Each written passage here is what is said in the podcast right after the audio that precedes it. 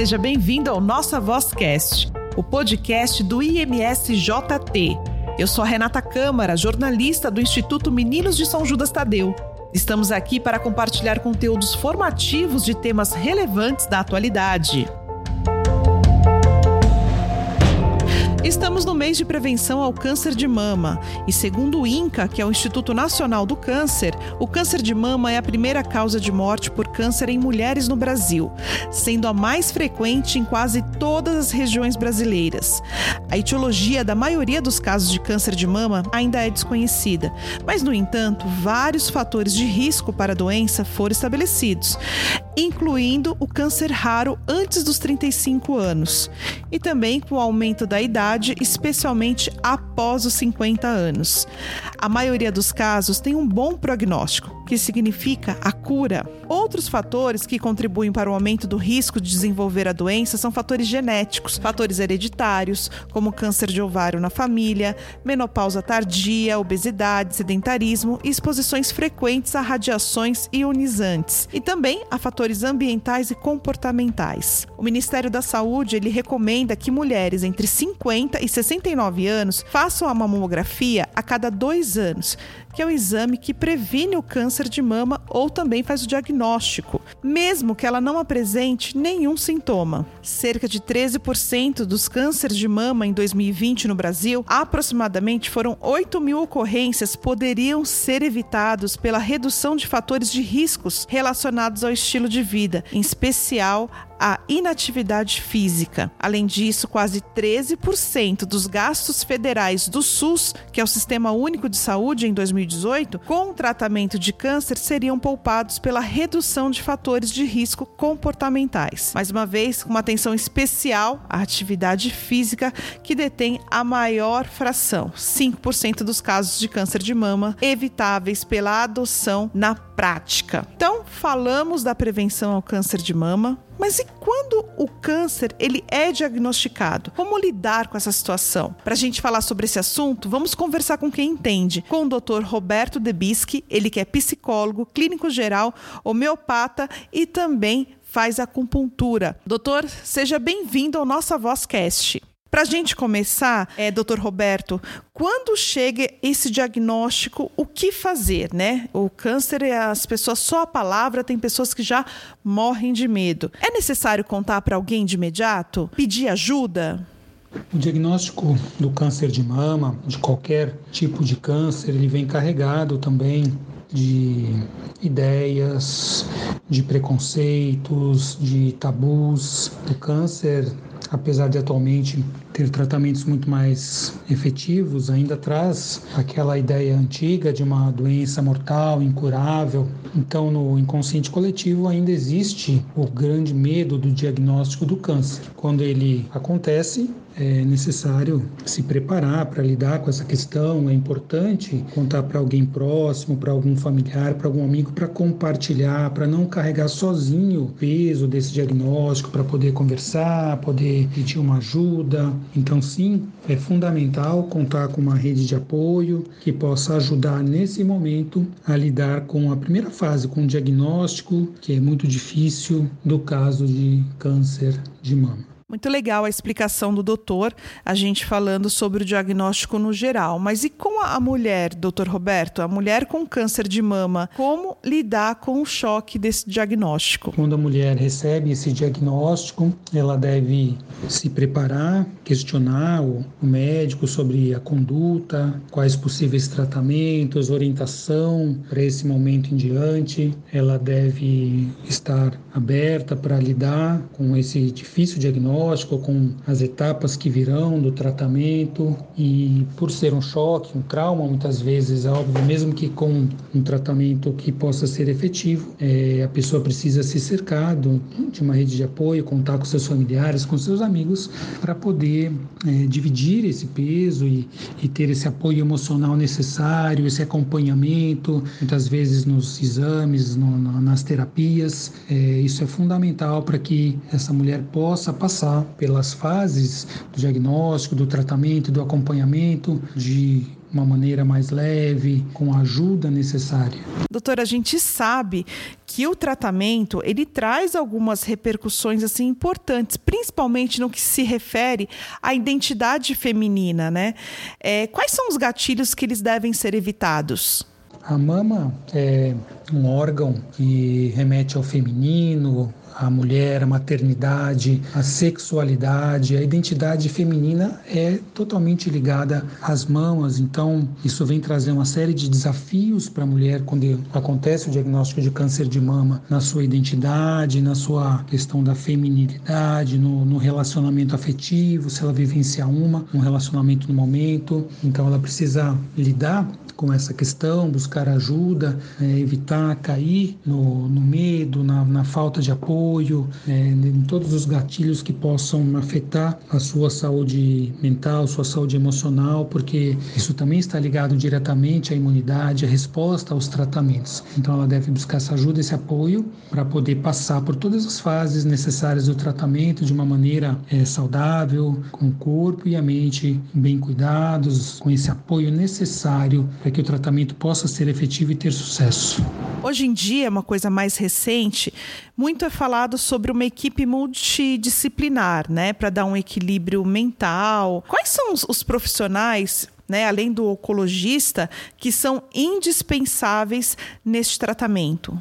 O câncer é uma doença ainda carregada desses mitos, tabus, preconceitos e também uma doença que pode ter um tratamento é, complexo, com alguns efeitos adversos. Então, o apoio de uma equipe multidisciplinar é fundamental. O médico ginecologista, o mastologista, o cirurgião, psicólogo, é, nutricionista, fisioterapeuta, educador físico, enfim, uma equipe multiprofissional pode ajudar nesse equilíbrio físico, nesse equilíbrio mental e emocional, e é indispensável para que a mulher com diagnóstico de câncer de mama possa ter um resultado efetivo e passar bem, passar de uma maneira harmoniosa, equilibrada, da melhor maneira possível no seu tratamento necessário. Doutor, quando a pessoa encara de frente, recebe o diagnóstico, vai, é, faz o tratamento, a gente sabe que os efeitos colaterais eles também são angustiantes, né?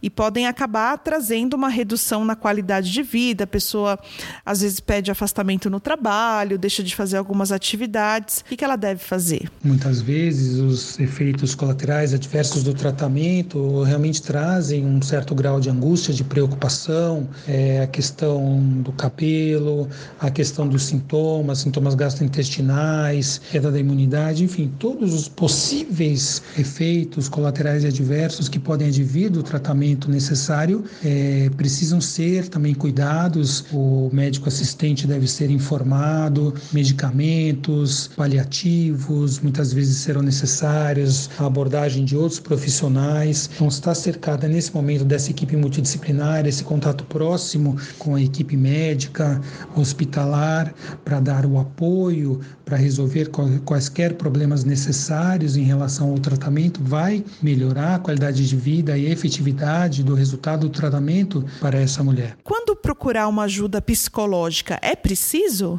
A ajuda psicológica ela é fundamental. É, dificilmente uma mulher que recebe um diagnóstico de câncer de mama poderia prescindir da ajuda psicológica, da orientação, do acompanhamento, pois esse diagnóstico vem carregado de, de medos, ainda de ideias muitas vezes errôneas, a questão da, de afetar a, a feminilidade, a sexualidade, possivelmente o relacionamento dessa mulher. Então, a ajuda psicológica, o tratamento com o psicólogo também faz parte parte é, fundamental do tratamento multidisciplinar da mulher com diagnóstico de câncer de mama. Doutora, a gente falou bastante né, sobre a, essa equipe de apoio, vários profissionais na área da saúde, mas e a família? Né? O companheiro, os filhos, os parentes no geral, como que eles devem agir? o apoio familiar do companheiro, da companheira, dos filhos, parentes, amigos, essa rede de apoio que vai ajudar a mulher nesse momento, ela é fundamental. É, sempre que nós estamos doentes, nos encontramos num momento frágil da vida, no momento em que precisamos ser apoiados, ser ajudados, ser orientados ou minimamente acolhidos nesse sofrimento, nesse diagnóstico, nesse acompanhamento de todas as dificuldades que vão acontecer durante o tratamento. Então é fundamental termos uma rede de apoio acolhedora, presente, para que possamos, né, para que essa mulher possa superar de uma maneira harmoniosa e saudável todas as etapas necessárias do tratamento e da recuperação e da reabilitação quando há o diagnóstico do câncer de mama. E além de tudo isso que a gente falou, a gente é, sabe que tem aquele estresse diário do paciente, né? É, existem técnicas para estar tá dando uma aliviada no dia a dia do paciente? Há muitas possibilidades hoje, muitas técnicas, maneiras de administrar o estresse diário e principalmente nessa fase após o diagnóstico do câncer de mama, a mulher vai ter é, esse, esse, período de, de, tratamento, de acompanhamento. Então, é, aprender, por exemplo, técnicas básicas de meditação, de relaxamento, ter um tempo para si, é, poder fazer alguma atividade física possível, uma leve caminhada, ou o que for possível para essa mulher durante esse acompanhamento então muitas vezes ela vai ter menos sintomas adversos, menos efeitos colaterais, poderá ter mais atividades. Então, as técnicas de manejamento do estresse que nós conhecemos também para as pessoas que não têm esse diagnóstico de câncer de mama, elas podem ser utilizadas quando a mulher recebe esse diagnóstico. Então, técnicas de respiração, de meditação, alongamento, é, ajuda psicológica, todas essas maneiras podem é, ajudar na administração, no gerenciamento das emoções e do estresse do dia a dia da mulher mulher que recebe o diagnóstico de câncer de mama. Doutora, a gente sabe que o câncer de mama ele não é feito diagnóstico somente em outubro, né? Tem um ano inteiro aí que as mulheres precisam fazer é, o exame das mamas, mas a gente sabe que é muito forte o outubro rosa. Queria que o senhor falasse um pouquinho sobre a importância dessa campanha. As campanhas como o Outubro Rosa, campanhas de esclarecimento, de conscientização, são fundamentais. Lógico que o ano inteiro a mulher deve estar atenta, fazer os seus exames preventivos, seu acompanhamento com o ginecologista, a mamografia, ultrassom quando indicados, mas as campanhas pontuais, como o Outubro Rosa, eles trazem uma ampliação dessa conscientização e são muito importantes, são fundamentais para que mais e mais mulheres possam é, atuar preventivamente preventivamente. Quanto mais preventivamente nós atuamos, não só no câncer de mama, mas em relação a todas as doenças crônicas, o resultado é muito mais efetivo, é muito melhor. Então, é, estar atento a esse momento, ajudar a divulgar o Outubro Rosa e todas as campanhas é, de conscientização faz parte da busca pela saúde, pela qualidade de vida e pela prevenção das doenças e promoção da saúde. Doutor Roberto, muito obrigada pela sua participação aqui no nosso Vozcast. A gente está encerrando esse bate-papo, esse podcast tão interessante, mas eu quero abrir um espaço para o senhor deixar um recado para os nossos ouvintes e falar mais um pouquinho sobre a prevenção o cuidado com a saúde física, com a saúde mental, emocional, cuidarmos também dos relacionamentos afetivos interpessoais, ter um estilo de vida ativo saudável, cuidar da alimentação, a atividade física, o gerenciamento das emoções, do estresse do dia a dia, trabalhar preventivamente em relação às doenças, ou seja, fazer o seu acompanhamento médico. Tudo isso é muito importante, é fundamental e até tem um papel importante na prevenção do câncer de mama e de todas as doenças, na promoção da saúde da qualidade de vida, e isso deve ser um objetivo fundamental de todas as pessoas. O máximo possível de prevenção, é, o acompanhamento, a busca da harmonia, da saúde, do equilíbrio, da saúde física e emocional. Isso é fundamental que todos tenhamos em mente e façamos a nossa parte. Assim, poderemos ter mais saúde, mais qualidade de vida e também prevenir essas doenças graves que hoje têm tratamento, como o próprio câncer de mama, mas que é, de uma maneira preferencial deve ser prevenida. Conhece o Instituto Meninos de São Judas Tadeu? É uma obra sem fins lucrativos. O Instituto atende cerca de 2 mil crianças e adolescentes em suas 11 unidades. Sua generosidade mantém a nossa missão e realiza o sonho de nossas crianças e adolescentes. Faça parte desta família. Doe através do nosso site imsjt.org.br. Amar é a nossa missão.